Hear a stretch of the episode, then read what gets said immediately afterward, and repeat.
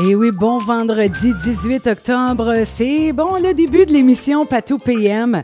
Et comme je vous l'annonce euh, depuis quelques jours et comme je vous en ai parlé tout l'heure du midi, j'ai à l'autre bout du fil Dan Bigra. Allô, Dan. Allô, Patricia. Merci beaucoup de prendre quelques minutes euh, pour euh, justement bon, parler à, pour plusieurs ton public de demain soir au Pavillon des Arts et de la Culture. Oui. plaisir. Oui. Premièrement, euh, Dan, j'aimerais ça là, savoir comment tu vas, comment ta santé va présentement? Ah, ma santé, c'est assez extraordinaire. J'ai eu il y a des, il y a des périodes charnières. Là. Une fois que tu as eu ton opération, après ça, tu as eu ta chimio. Puis après ça, après la chimio, là, tu as des tests oui. d'après-traitement. Alors, eux autres sont avérés complètement négatifs. J'ai plus rien qui se prend dans mon corps. Euh, puis après ça, tu as l'autre test qui est important, c'est deux ans après. Parce que 80, 1% des rechutes se sont faites à l'intérieur de ces deux ans-là. Je viens de passer mon test de deux ans, puis il n'y a toujours rien. Fait que là, je tombe dans les 19% de chances possibles de rechute dans les trois prochaines années, puis c'est tout. Fait que, ça peut pas aller mieux. Oh! Et ça, là, est-ce que ben, ça doit avoir tout changé ta manière de, de produire, d'écrire, de penser, de respirer? Pas tellement. Je suis surpris. Non? Je suis surpris. Je, suis ben écoute, j'étais déjà euh, j'ai des périodes de grande réflexion, des périodes qui sont plus d'action où je réfléchis moins. Puis euh, la maladie elle-même, euh, je j'avais pas tout le temps d'approfondir, faire une grande psychanalyse, savoir d'où ça venait. Fallait opérer, fallait j'ai un fils, une famille. Tu sais, t'annonces ça à ta famille, c'est pas la discussion la plus agréable que tu vas avoir de tes jours. Euh, j'avais tout ça à gérer, puis mes soins, que ça soit bien fait, que je sois au courant de tout, que je comprenne tout, que je prenne les bonnes décisions. J'étais un peu comme un colonel à la guerre. C'est pas le temps de l'introspection. faut bien faire les choses. Après ça, l'introspection est revenue, mais t'as commencé avant. moi, j'ai juste continué mon trajet en me trouvant extrêmement euh, chanceux. Parce qu'il y a beaucoup, euh, le cancer colorectal euh, a emporté beaucoup, beaucoup de gens. Juste euh, l'année passée, il y a eu 27 000 nouveaux cas au Québec, et 9 000 sont morts.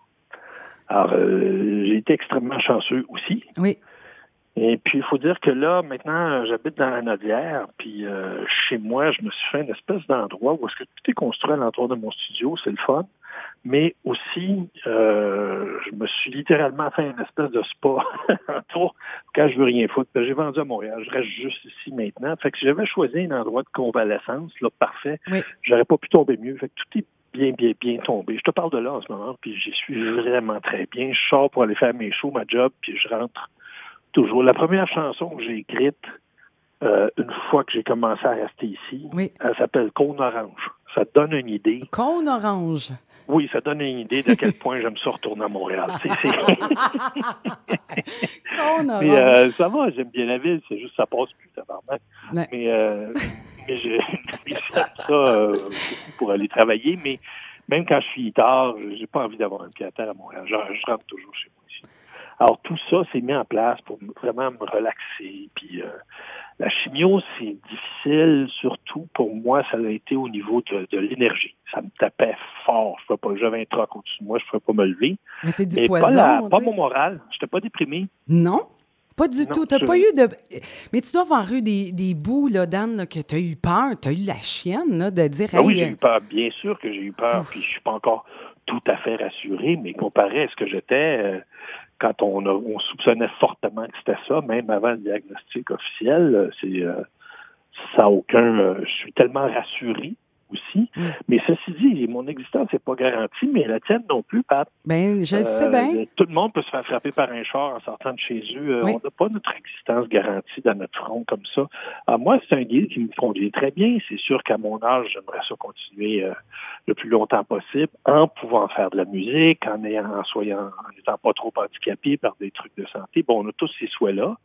après ça, ben, il faut prendre ce que la vie te donne. Il faut que tu vives avec ce que la vie te donne, puis c'est tout. Hmm. Dan euh, Bigra, écoute, il euh, y, a des, euh, des chansons, écoute, là, et puis là, ben ça, je vais en profiter pour te dire merci. Ouais, drette de même, drette là.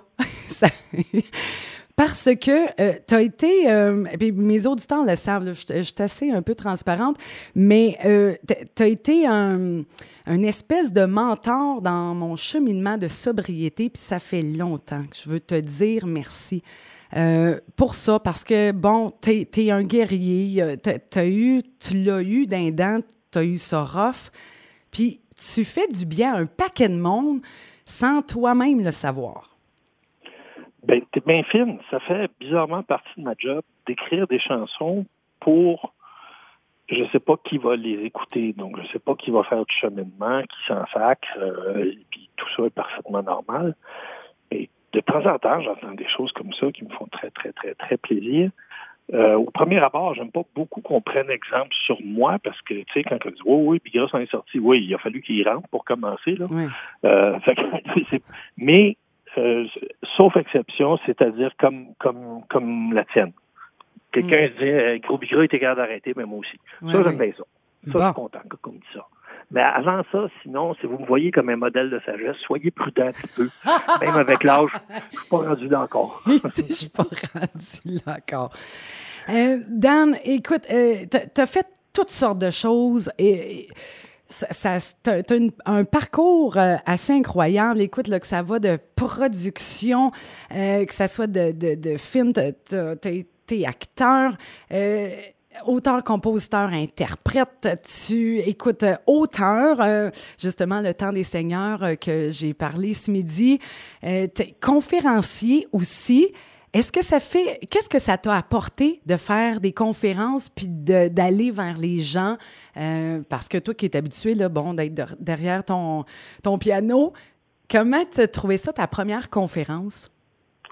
Euh, c'est arrivé un peu par hasard, pour commencer. De, un, pour répondre à ta première question, c'est j'ai de la misère à me cantonner à une chose. Mm-hmm. je fais beaucoup de musique, ça va, puis à un moment donné, j'ai brûlé, j'ai pas de nouvelles idées je me rappelle quand j'étais jeune, quand je jouais dans les bars, un moment donné, je, venais jouer à Montréal, ma mère, je dis Viens-tu voir mon, mon show, je jouais tel bar? Elle dit As-tu un nouveau show? Je dis Non, elle dit Ben dérange-moi pas d'abord. fait que moi, ça me faisait hurler de rire à chaque fois. Ma mère était directe. Mais elle avait raison. Fait que moi, je dérange pas le monde si j'ai pas quelque chose avec lequel je dérangerais ma mère.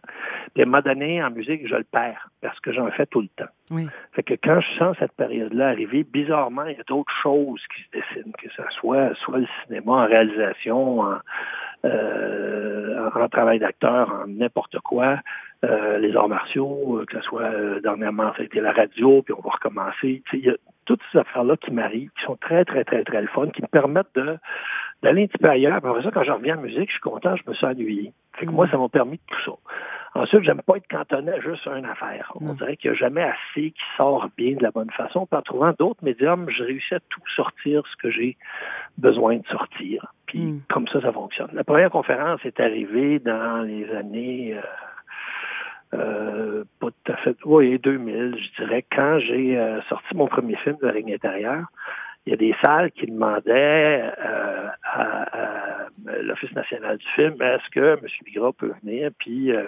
commenter son film puis faire un échange avec les gens après? Fait que je suis venu, mais je me suis pas rendu compte c'était la première conférence. Puis après ça, les gens redemandaient, mais ils disent parce que là, ce film, on l'a vu trois fois, on est tanné un peu, mais on aimerait bien que M. Bigra revienne. Fait que ça a été le début des conférences, ça s'est passé comme ça. J'en fais quoi, une trentaine par année. Puis pour moi, ça me change complètement, complètement. Ça fait du bien aussi. Il y a une autre affaire aussi, c'est que dans les conférences, les gens font quelque chose qu'ils font pas dans mes shows. Ils posent des questions. Oui. Fait y a des échanges verbaux, là. Hmm. Tu comprends? On, discute. On discute beaucoup moins dans mes shows. C'est pas dans les codes de musique. Alors ça, j'aime beaucoup ça. Ben, je comprends. Puis ça fait comme, en tout cas, c'est un, une autre corde à, ton, arc. Euh, Dan, je voulais, écoute, il y a une chanson que que j'affectionne et qu'on a des auditeurs qui affectionnent d'amour. Puis j'aimerais euh, que tu nous parles de cette chanson-là, comment, comment, comment elle est née? Et euh, ben, c'est la chanson Ange Animal. Écoute, là, puis j'entendais même de mes collègues cette semaine en faire jouer. tu sais, il y a quelque chose dans cette chanson-là, puis j'aimerais ça que tu nous racontes l'histoire. Comment elle est arrivée dans ta vie, Ange Animal? Euh, c'est euh, Gilbert Langevin, notre grand poète. C'est lui qui a écrit la voix que j'ai. Pour euh, Jerry. cette chanson-là a complètement changé ma vie. Je faisais du blues en anglais d'un bar, puis là, j'ai entendu, je dis du rock puis de la poésie, mais j'ai dit, c'est quoi? Puis j'ai complètement capoté.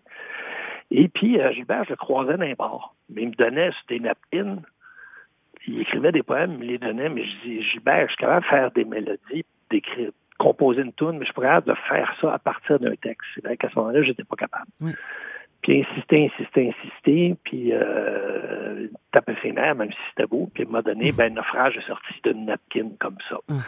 Par la suite, euh, Jerry Boulet, qui m'a sorti d'un bar, qui m'a traîné d'un studio. À mes débuts, je lui dois tout, lui.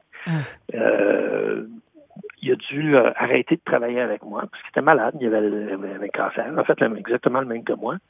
Mais lui n'a pas été vu à temps, il n'a pas été chanceux. Hmm. Et puis Gilbert Langevin euh, était ce qu'on appelle bipolaire maintenant, on disait maniaco-dépressif dans le temps. Alors en phase high, il parlait beaucoup, évidemment.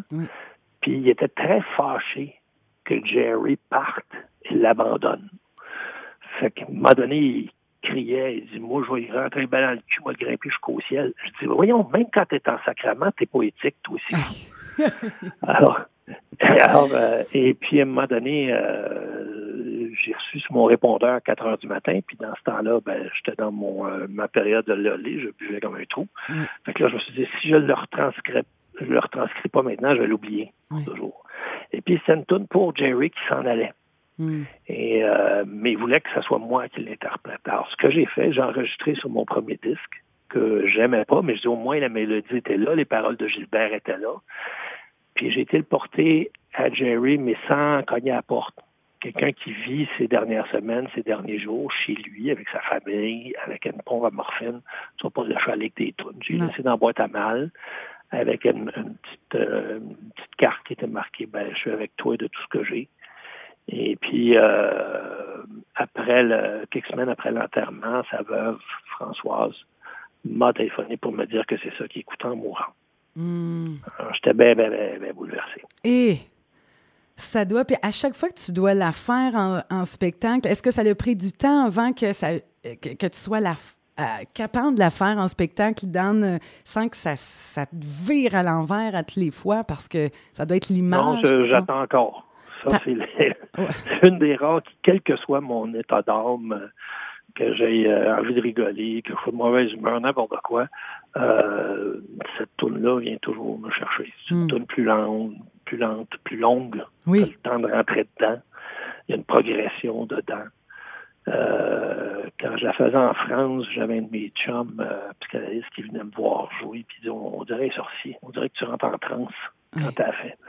Puis c'est vrai qu'il y a quelque chose de moi qui s'abandonne, puis elle dans Toune, je sais plus où ce que je suis. Je suis dans Toune, puis ça, c'est le, le, poème de mon ami Gilbert qui m'a fait ça. Parce que moi, j'ai comme, tu sais, oui, j'ai composé la musique, mais tu sais, Victor Hugo, par exemple, je veux dire, il, détestait quand les, euh, les jeunes musiciens prenaient de ses poèmes pour faire des tunes. Il y en a un qui avait été le voir, il dit Monsieur, euh, Monsieur Hugo, j'ai fait, une, une, fait une, musique sur votre poème, puis lui a répondu Pourquoi il n'y en avait pas? Alors, bon, je suggère de s'appeler Victor Hugo avant de dire des affaires la même. mais mais, euh, mais lui, ça il, y a déjà une musique. Puis il y avait déjà dans, dans le texte de Gilbert, quand je quand je récitais à haute voix, il y avait comme une musique. Puis c'est cette musique-là qui s'est comme imposée. Puis après ça, j'ai comme arrangé, j'ai même fait jouer toute mon band, une chorale gospel avec qui je travaillais. J'ai fait des arrangements symphoniques, puis j'ai été les TP à Prague, avec le Philharmonique de Prague. Puis tu l'expliques dans ton, dans ton livre, justement. Oui, oui, oui. Ben oui, ça a été un, gros, gros, gros, ah, gros trip. C'était assez fantastique. Juste mixer ça, là, ça a pris euh, 3 24 pistes linkées. On n'avait pas d'ordinateur dans ce temps-là. Fait que là, là tu avais euh, cinq gars qui mixaient, puis chaque chaque main avait avancé un petit bouton à tirer dessus à chaque moment de la toune pour imprimer la toune comme il faut.